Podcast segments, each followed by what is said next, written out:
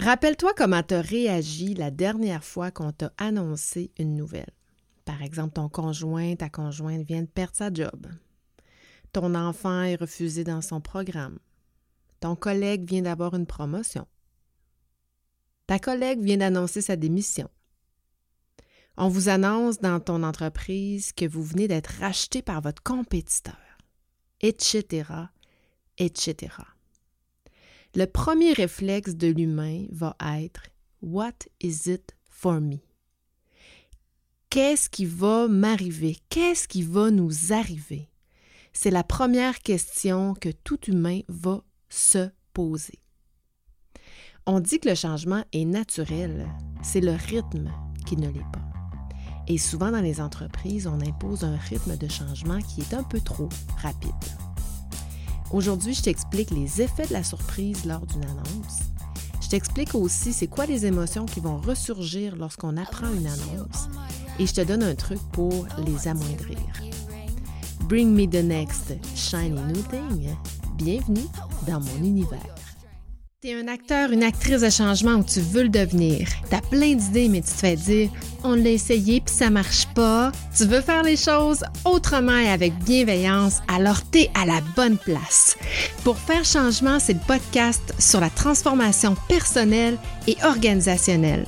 Je te partage tous mes trucs, mes outils mes conseils, des exemples concrets de transformation pour que la gestion du changement, ça soit plus une fonction, mais une compétence. Bienvenue dans mon univers.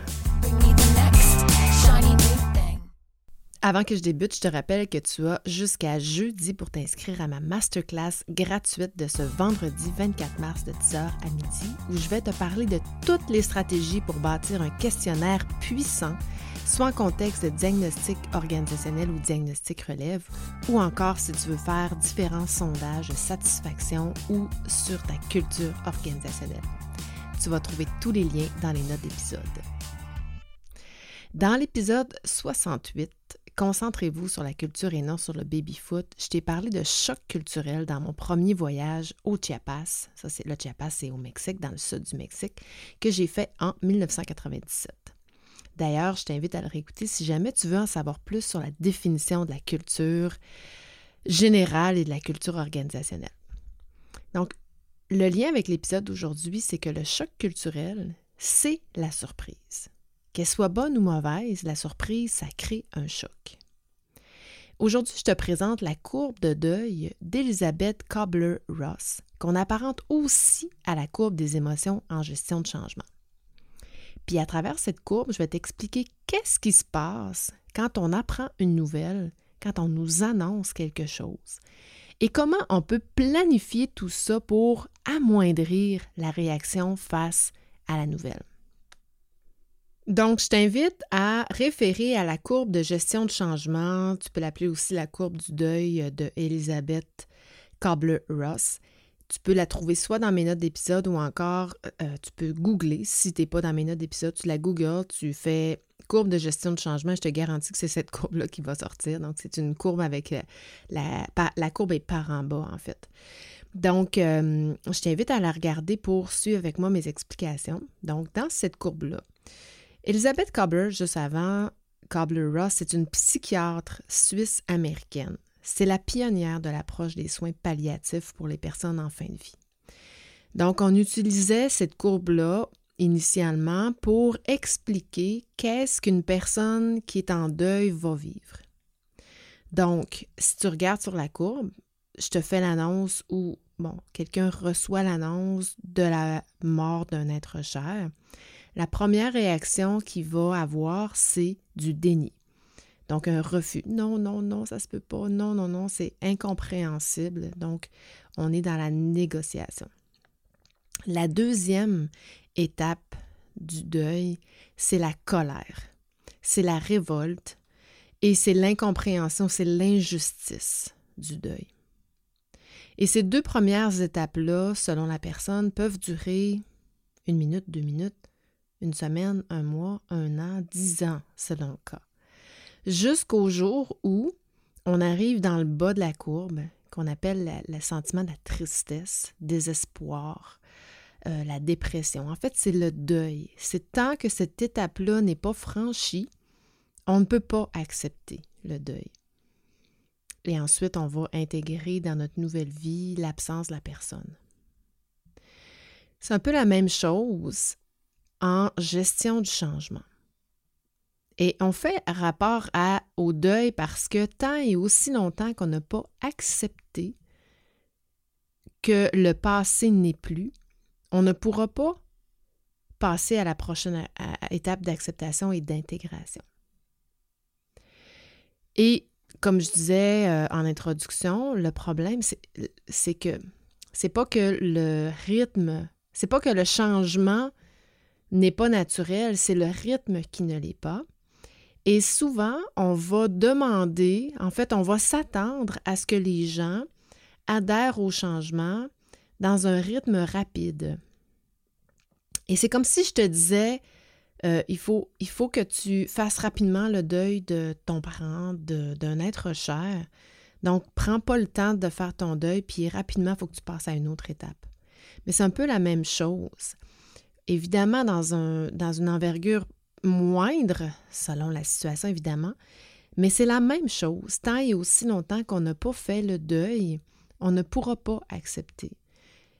Et le deuil peut se faire au même titre que le deuil d'une personne en une journée, en une semaine, en un mois, en un an. Et pour certaines personnes, ils ne feront jamais leur deuil, d'où l'importance d'accompagner le changement. Il faut comprendre que quand on fait un changement, quand on fait une annonce organisationnelle, il va y avoir des impacts chez les individus. Et peu importe le changement, il ne faut justement pas minimiser le changement et il ne faut pas penser qu'il y a des changements qui sont plus petits que d'autres parce que ça va dépendre de l'impact pour chaque individu, comment il va recevoir l'information. Et plus le changement va être émotif pour lui, plus il va réagir évidemment. Et ça peut être un changement dans un processus. Si je suis dans, tous les jours dans ce processus-là et que je, fais, je le suis jour après jour depuis plusieurs années, ça se peut que je sois impacté par le changement. Ça peut être un changement de dirigeant, de gestionnaire si j'aime pas mon gestionnaire, ça se peut que la courbe soit bien, bien, bien rapide puis qu'il n'y ait pas trop de choc ni de colère. Mais si je travaille avec un gestionnaire depuis plusieurs mois, plusieurs années, qu'on travaille bien ensemble, ça se peut que je sois en réaction à la perte de ce gestionnaire-là. Ça peut être un changement de collègue, un collègue qui va qui a eu une promotion, qui va changer de département, quelqu'un que j'aime beaucoup. S'il part, ça se peut que je, me retrouve sans repère et je me pose la question qu'est-ce qui va se passer? Ça va être qui mes amis? Et là, je me mets à avoir un certain stress de euh, relationnel, d'avoir besoin de recréer des liens avec de nouvelles personnes. Donc, ça se peut que mon choc ou mon déni soit plus grand et que je négocie puis que je dise non, non, non, non, faut pas qu'il parte, c'est pas la bonne chose.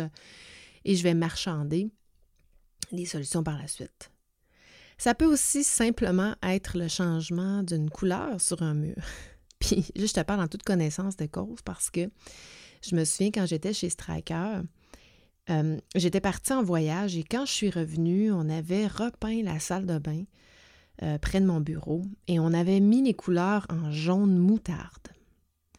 Puis honnêtement, je suis rentrée la première fois dans la salle de bain, ça a été le choc, le déni. Voyons donc. Ça se peut pas faire une salle de bain jaune moutarde. Ben voyons, dans une salle de bain, pas de jaune. Puis là, je me mets à marchander, puis à, me négocier ça avec moi-même, puis à être frustrée de cette, de cette prise de décision de couleur-là. Et là, euh, je reviens au bureau. Puis là, les filles, avez-vous vu la couleur? Ça n'a pas de bon sens. Puis blablabla. Puis là, je, je, panique un peu. Puis là, je suis en colère, vraiment. Pas rapport, mais j'étais sous le choc.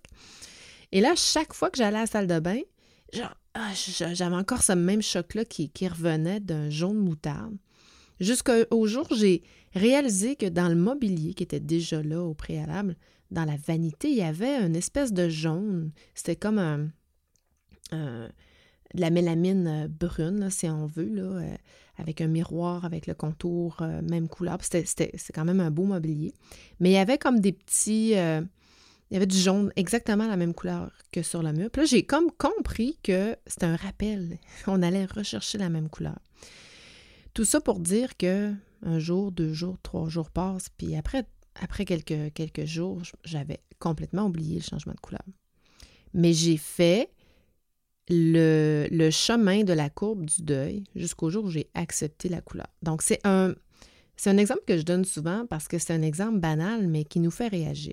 Puis en terminant, à la fin de, de, cet épisode-là, je vais revenir sur nos propres réactions en matière de gestion de changement parce qu'on a souvent tendance à penser que c'est les autres qui réagissent et non pas nous comme gestionnaires de changement.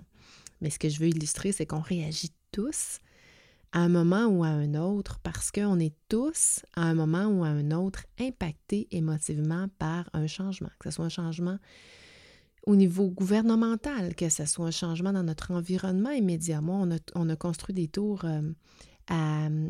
C'est pas des condos, c'est des appartements en arrière de chez moi, mais des tours en hauteur de 7, 8, 9 étages. Ça l'a impacté mon environnement, ça l'a impacté euh, mon intimité. Donc, j'étais en réaction pendant plusieurs semaines tout au long de la construction de cet édifice-là parce que j'avais peur de perdre mon intimité. What is it for me?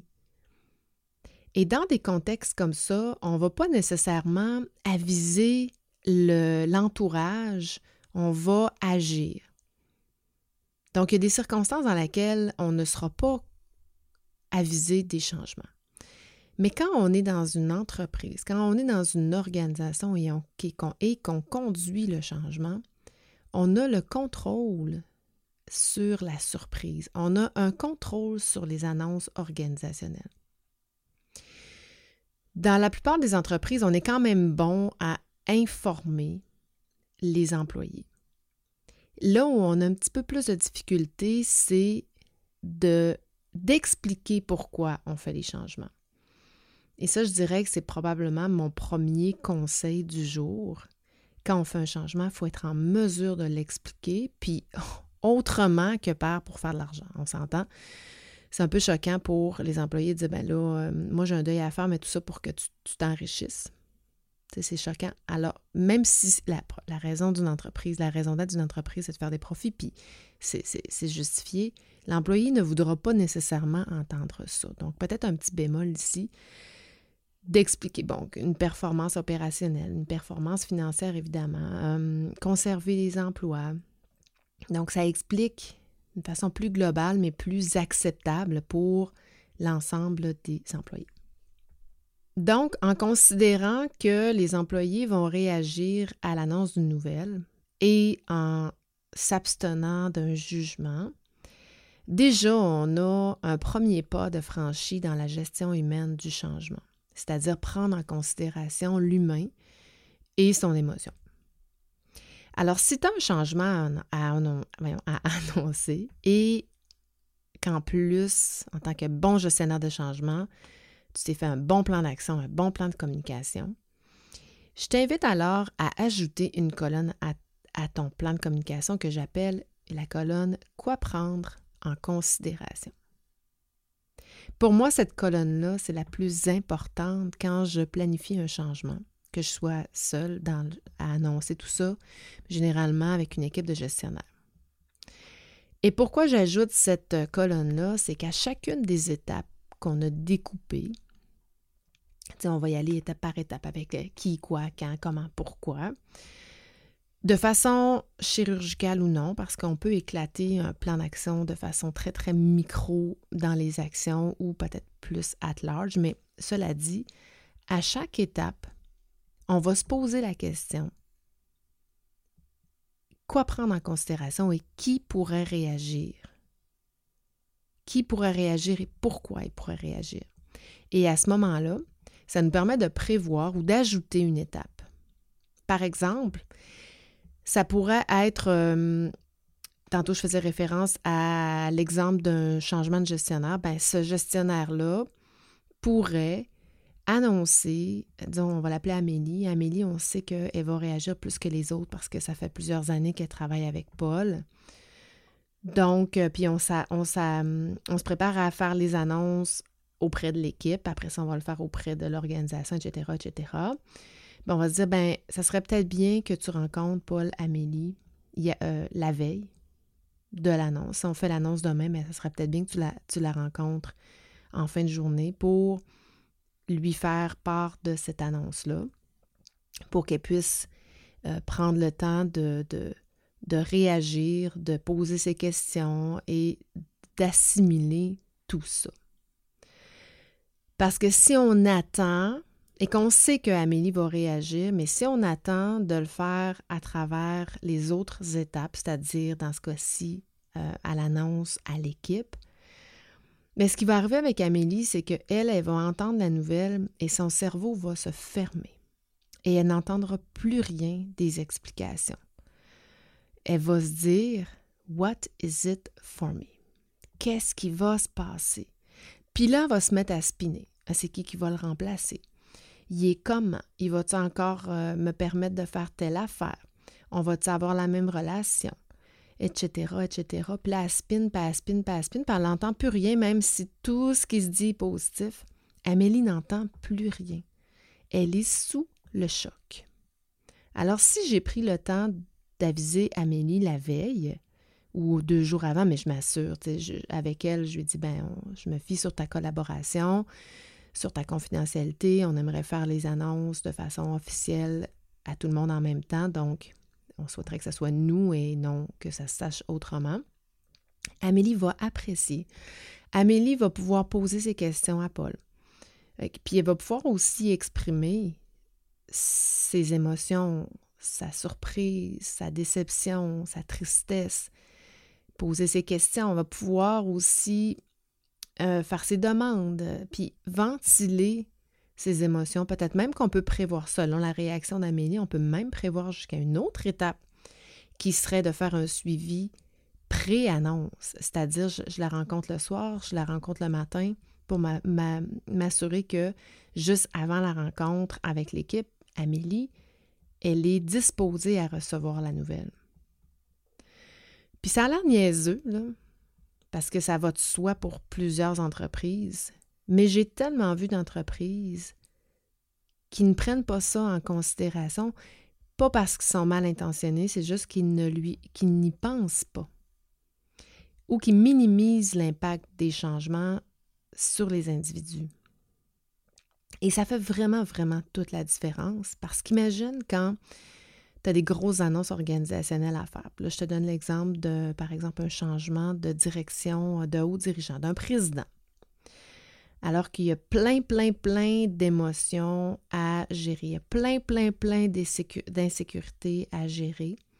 Si dans chacune des étapes, on a pris en considération qui seront les individus qui vont réagir, bien à chacune des étapes, on amoindrit les réactions, et on fait en sorte que la courbe de changement va être quand même présente, mais moins importante.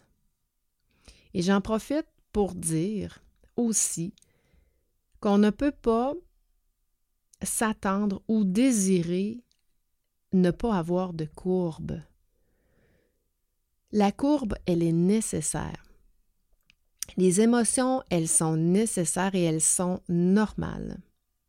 C'est sûr que quand on fait les annonces ou pour un gestionnaire, ça, ça, amène la turbulence puis ça amène un stress. Évidemment, les gens réagissent, les gens posent beaucoup de questions, mais cette courbe-là doit être tout de même vécue. Et là, il faut se donner un certain temps, dire, OK, les émotions, ça va revenir, le deuil va se faire. Et là, c'est là où les interventions vont devoir être faites, planifiées, mises à l'agenda que je rencontre telle personne. Le pire qui peut arriver, c'est d'être complètement dans le jus, que nos gestionnaires soient complètement dans le jus alors qu'on fait des annonces organisationnelles et qu'on n'a pas planifié du temps de, de rencontres, de suivi avec les ressources. Je fais la même chose en intervention lorsque, par exemple, je vais déposer un rapport organisationnel. disons que j'ai fait un diagnostic d'une structure organisationnelle et que je m'apprête à présenter ça à l'équipe de gestionnaire. Que je vais émettre certains constats et des propositions de solutions pour euh, soit régler des problématiques ou réduire des écarts entre la situation actuelle et la situation souhaitée. Évidemment, ces solutions-là vont impacter certains gestionnaires ou certaines équipes par la bande. Et je vais toujours garder en tête d'éviter le plus possible la surprise.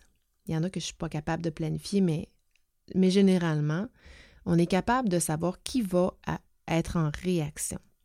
Je vais toujours éviter de faire une surprise dans une présentation. Ça veut donc dire que en amont, je vais préparer le terrain.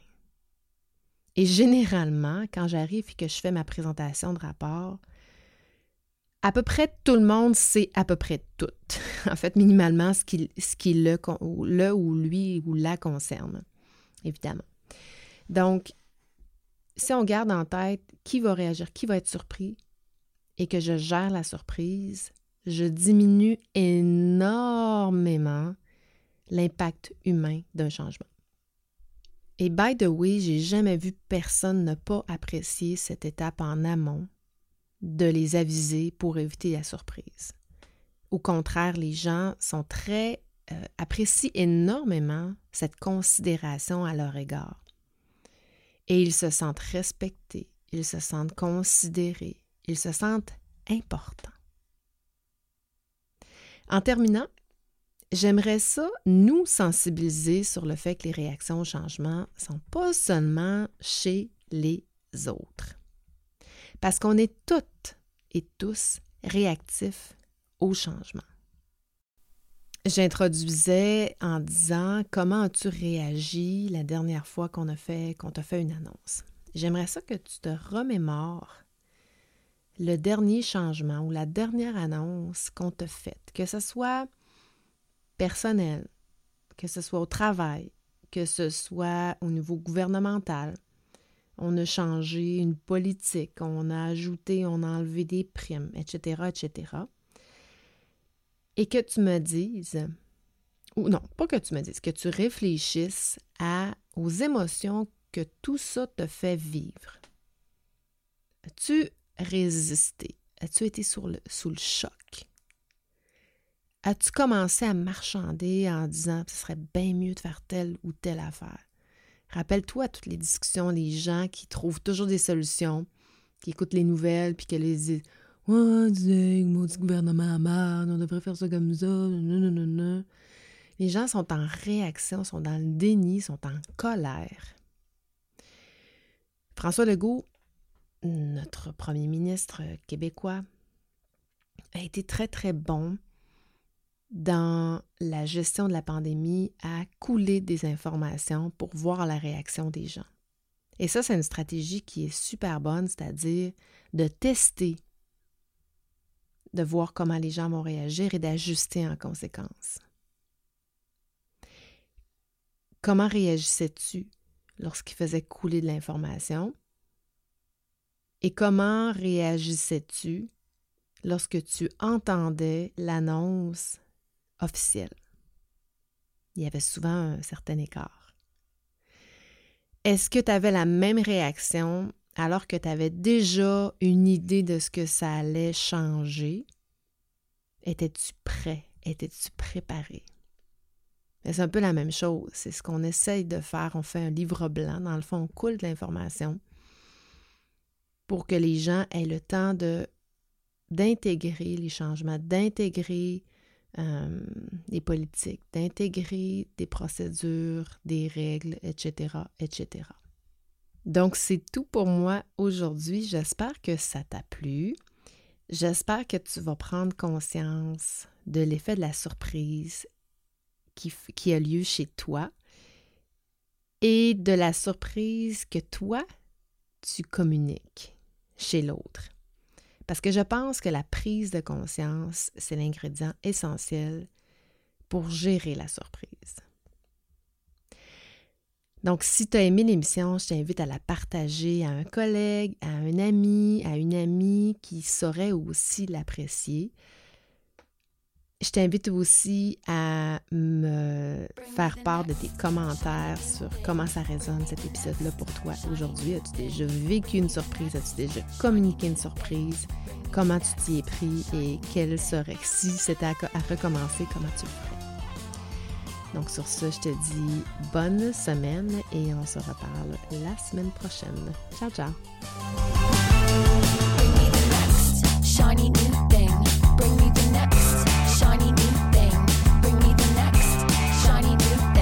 Merci encore à toi d'écouter pour faire changement semaine après semaine. Si tu es rendu jusqu'ici, c'est probablement parce que tu apprécies pour faire changement.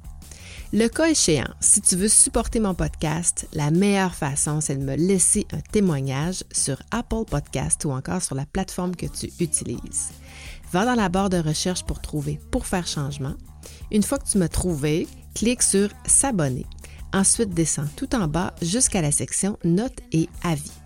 À partir de là, ben, si tu aimes mon podcast, laisse-moi 5 étoiles et rédige-moi un avis. Dis-moi pourquoi tu écoutes le podcast puis comment ça a un impact pour toi. Un gros merci d'avance d'avoir pris le temps. C'est grâce à toi que je continue à enregistrer tous mes épisodes semaine après semaine. Bring me the next shiny new thing. Bienvenue dans mon univers.